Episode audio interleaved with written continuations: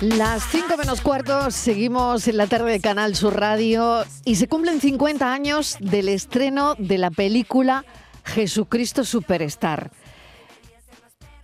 ¿Quién nos va a hablar de esto? Luis García Gil. Bienvenido, Luis. Buenas tardes, Mariló. Un placer, Un como placer, siempre. como siempre. Gracias por acompañarnos. Fíjate, 50 años han pasado ya. Bueno, 50 años del estreno de la peli, de, de Jesucristo Superstar, la película que dirigió Norman Jewison, que fue un director de cine capaz de dirigir esta peli y también de dirigir El violinista en el tejado. O aquella película que se llamó Hechizo de Luna. Ya nos vamos por, la, por una senda más cinéfila que musical, pero bueno, que es una película fantástica sobre la famosa ópera rock de, con música de Andrew Joy Weber y letra de Tim Rice, un absoluto clásico de la música popular que hoy sigue siendo absolutamente indispensable e imprescindible y nos va a llevar además a recordar también pues vinculaciones de esta, de esta grandísima ópera rock, no solo con Camilo VI, que es quien la va a llevar al escenario, sino incluso con Rafael.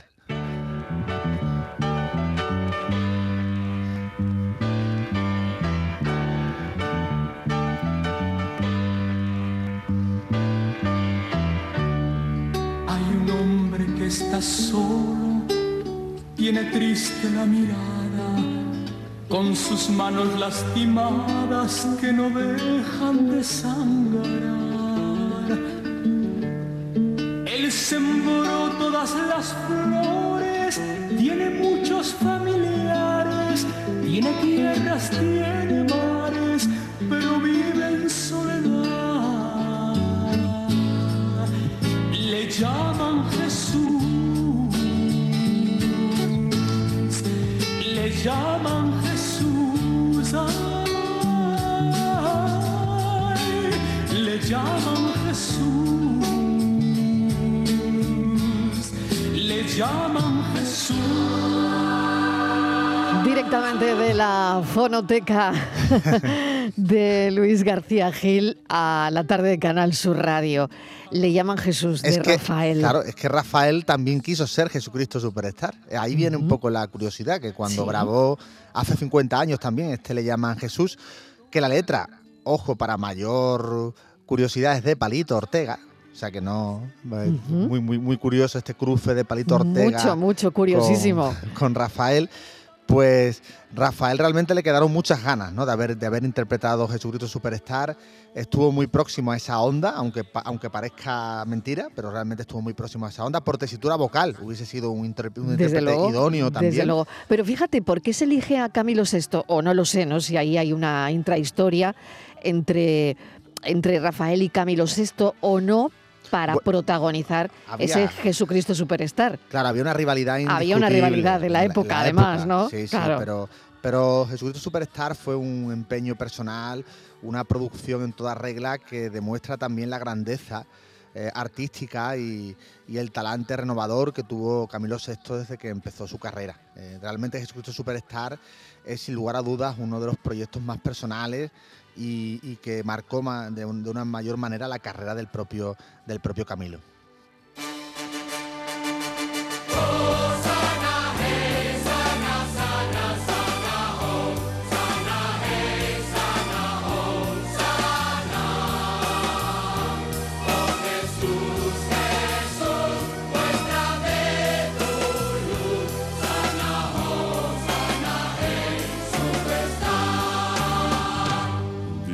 Esa gente que se calle si no quieren perecer tanto clamor. Es un error. ¿A quién escuchamos, Luis? Bueno, qué diferencia, ¿no? Qué diferencia, ¿no? Entre la Rafael. voz, claro, entre la voz de, la- de los sumos sacerdotes que estamos escuchando Sí. ahora, ¿no? Tan graves, y ahora la entrada en escena en Sol Mayor de Camilo VI. Es Camilo VI. Camilo VI va a entrar ahora, todavía no ha entrado. Ah, Estamos ah, todavía vale, en, vale. esa, en esa Porque, introducción. a ver, a ver, a ver, Estamos en, que- en- en esa Sí, entrada sí, de sí, Jesús sí. en Jerusalén, que es uno de los momentos importantes de esa obra de teatro y de esa, y de esa película luego, del musical Jesucristo Superstar. A ver si Camilo nos, nos dice algo. Ahí está. Ahí está, ahí está. al pueblo callar. Nadie podrá nunca detenerlos. Si todas esas lenguas pudieras arrancar, hasta las piedras querrían cantar.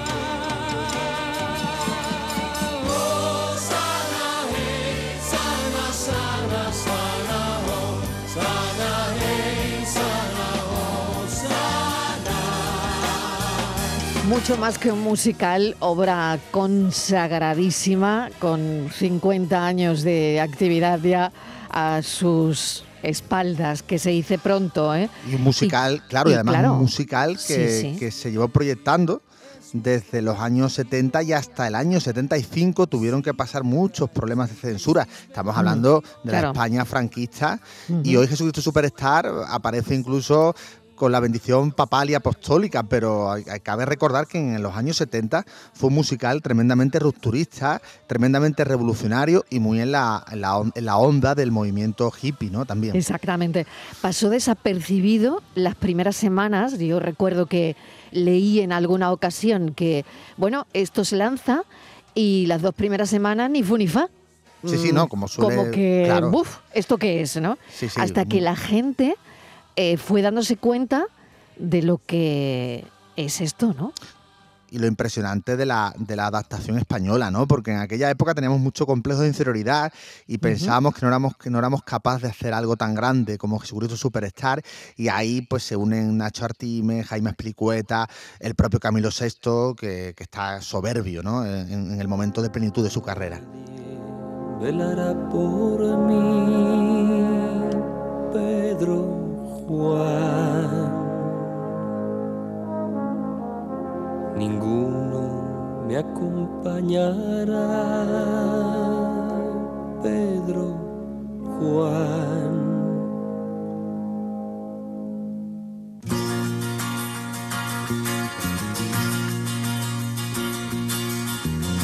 Yo quiero decir si puedo que apartes de mí este cáliz ya no deseo su amargura. Ahora quema y yo he cambiado y no sé por qué he empezado. Yo tenía fe Es que cuanto más lo escuchas, Luis, eh, menos le pasa el tiempo por encima, ¿eh? Esto es maravilloso. Esta es, la pieza. alucinante. Claro, alucinante. Esta es la pieza estelar de, de todo el musical y donde además eh, Camilo VI es capaz de pasar por todas las tesituras vocales y habidas y por haber y salir airoso, sin lugar a dudas, de la, de la empresa. Aquí está la grandeza de Camilo VI y la grandeza del musical en esa secuencia importante, de, en ese pasaje evangélico de Jesús llorando sangre en el huerto de los olivos, que se conoce musicalmente por, por Getsemaní. ¿Y cómo se acercó, Luis, el cristianismo a la sensibilidad de toda una generación de jóvenes hijos del rock and roll? Em, Y de alguna forma mm, el significado tan potente que tuvo esto, ¿no? Claro, además una etapa muy febril, de muchos cambios sociales, de mucha significación, de alguna forma, eh, la recuperación de la figura de Jesucristo y hacerlo de una manera tan, tan osada, tan lúcida, tan musicalmente perfecta y al, y al tiempo eh, tan rompedora pero también respetuosa en el fondo. ¿no? Yo creo que toda esa suma de elementos convierten a Jesucristo Superstar en un hito musical que todavía hoy día se sigue representando con un enorme éxito. ¿no? Basta ya de angustias, deja los problemas, olvida las penas. Yo sé que nada va a pasar, todo estará en paz. Esta noche debo descansar, pues el mundo sin mí seguirá. Duerme bien. Cómo se compasaban las voces de Camilo VI y Ángela Carrasco, Luis. Bueno, Marilu, ¿tú sabes quién, quién debió haber interpretado el personaje de María Magdalena? Ni idea. Paloma San Basilio. No me digas. Sí, sí, era la, era la elegida, pero aquí entró en escena eh, Ángela Carrasco, que además, igualmente como Camilo VI, con un enorme tesón, Sí, una enorme sí. convicción, se hizo con el papel. Curiosamente, además, los rasgos de Ángela Carrasco coincidían mucho con los de Yvonne Elliman, que fue la, la intérprete en el teatro, en el musical de Jesucristo Superstar, en la versión original, y luego también en la película de Norman Jewison, también Yvonne Elliman se encargaba de, de hacer de, de María Magdalena. Así que Ángela Carrasco se llevó el, digamos, el, el papel estelar también en la función de, de María Magdalena. Desde luego no se equivocaron, ¿eh? Y es verdad esto que comentas que, bueno, al final Jesucristo Superstar estaba pensado para el teatro, ¿no? Sí. El musical vino después, ¿no? Sí, sí, no, claro, eh, el teatro fue, digamos, su primera fuente de, de referencia y luego, claro, al final cuando un, sa- sabemos además por, mu- por mucha, eh, por experiencia y, por, y por- y porque pasa muy a menudo que cuando se triunfa a nivel teatral, luego viene la adaptación y la versión cinematográfica, ¿no? Esto es Claro, un poco, claro. y así sucedió también con, con Jesucristo Superstar.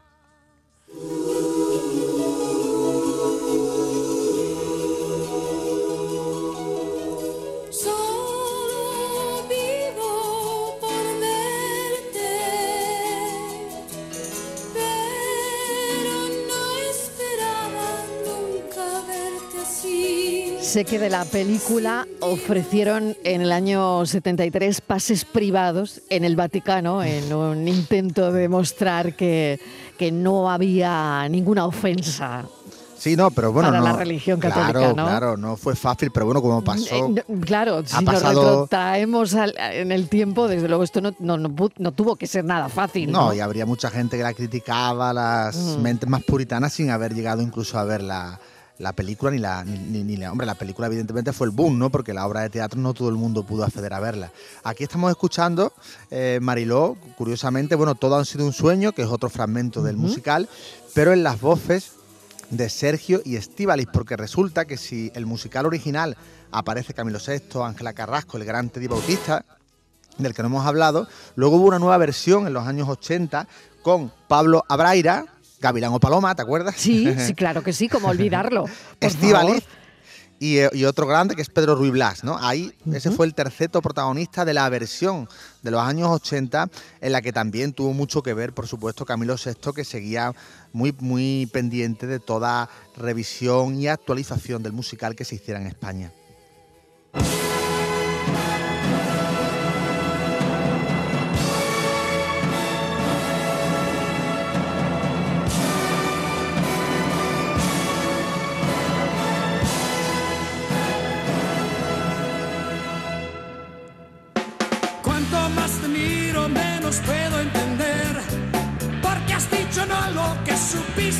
Tres minutos para llegar a las 5 de la tarde. La veremos, la veremos en la tele eh, esta Semana Santa, que, bueno, una buena opción, desde luego, sería programarlo en alguna ocasión. Creo que han programado la peli en, en estas fechas, ¿no? En La volverán, Semana Santa, dentro de una semana. Aquí está, por cierto, Judas, en la voz Sí. de Teddy Bautista, porque Judas también tiene gran protagonismo en la, en la obra. Una de, las, una de las grandes audacias también, no solo es el papel importante, preponderante que tiene María Magdalena, su relación con, con Jesucristo, sino también la relación que se establece.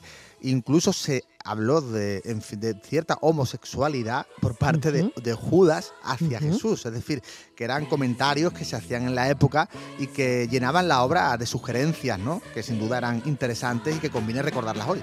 Se dejaba entrever, ¿no? Sí. Una obra importantísima eh, que podrán escuchar en cualquier sitio, pero hemos creído que merecía muchísimo la pena recordar a una semana de la Semana Santa eh, con Luis García Gil. Luis, mil gracias como siempre. Mil gracias a ti, Mariló, y hasta la siguiente. Hasta la siguiente. Adiós.